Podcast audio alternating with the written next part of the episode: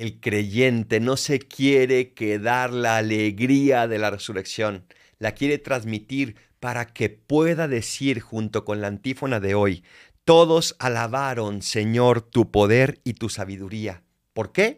Porque has abierto la boca de los mudos y has hecho elocuentes las lenguas de los niños. Aleluya. Es decir, has hecho lo que parecía imposible, porque nos amas tanto que está dispuesto a eso y a más.